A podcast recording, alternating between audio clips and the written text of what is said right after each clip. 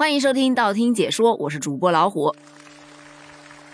最近这两天啊，我被一句乘法口诀快整崩溃了，它就是“三三得九”。这“三三得九”的意思就是你生三个，我生三个，咱俩在一起还可以再生三个，所以三三得九。注意了，这真不是段子。就在前两天，安徽省人口计生条例实施指导意见出炉了，他表示。再婚家庭可以再生育三个子女，很多人听到这个消息的第一反应就是 不敢生，不敢生。而我听到这个消息第一反应啊，就是我曾经看到过的一个段子，说：“老公，你的孩子和我的孩子在打我们的孩子。”再结合着这个生三个子女的问题，我想这大概是一场群架吧。咱们先说回到这个指导意见。这个指导意见当中呢，就明确规定了有好几种可以再生育的这个情况。你比方说，如果说夫妻现有三个子女，但是子女有残疾的，或者是说有遗传性的疾病的，是可以再生育的。不过有一点啊，就是如果说生育过严重缺陷患儿的妇女，如果在再次怀孕之前，夫妻双方都要到县级以上的医疗保健机构去接受医学检查。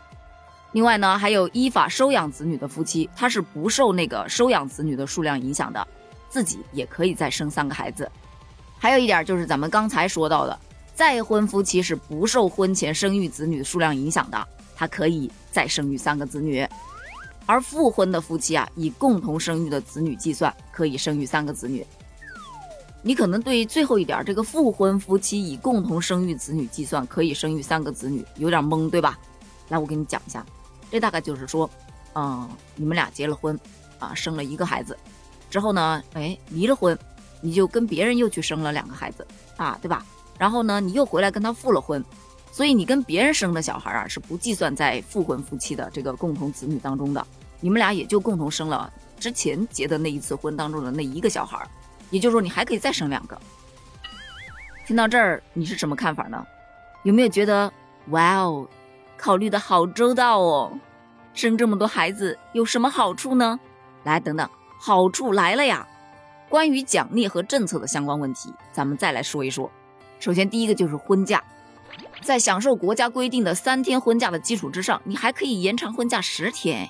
产假，国家规定的产假一般为九十八天，你还可以延长六十天呢，共计一百五十八天哎。另外，不光是女方有假。男方也有一个护理假，男方就在女方产假期间，他可以享受三十天的护理假。另外还有夫妻育儿假，只要你是依法生育的，且有子女在零到六周岁期间，夫妻双方每年是分别享受十天的育儿假。另外咱们说到上有老下有小，对吧？这个政策就特别的人性化。你想想，你有育儿假了，他还可以有父母护理假，但是注意了。这个护理假也就独生子女有，也就是在父母双方任何一方住院期间，给予其独生子女每年二十天的护理假。敲重点了，刚才咱们说到的婚假、产假、男方护理假、夫妻育儿假、独生子女护理假，这些呀都是可以一次性休完，也可以分次享受的。也就是你不想休的时候啊，你就可以把它攒着，下次再用。听完了这些政策，你有没有赶紧想去生个孩子呢？我觉得大部分人应该都是没有这种想法的吧？谁会因为这几个假期去生孩子折磨自己呀？毕竟咱们这一代基本上都是在晚婚晚育、少生优生的口号中成长起来的呀。那些口号真的深入人心。你有听过“少生优生，幸福一生”吗？你有听过“要想富，少生孩子，多种树”吗？说到这个计划生育的问题啊，我突然想起来，我小时候曾经犯过的一个错误，就是有计生委员啊到我家里去查情况。那时候我妹小嘛，还没上学，所以她天天待在家里。我是上学了嘛，而这个计生委员说是要来，又没说什么时候来。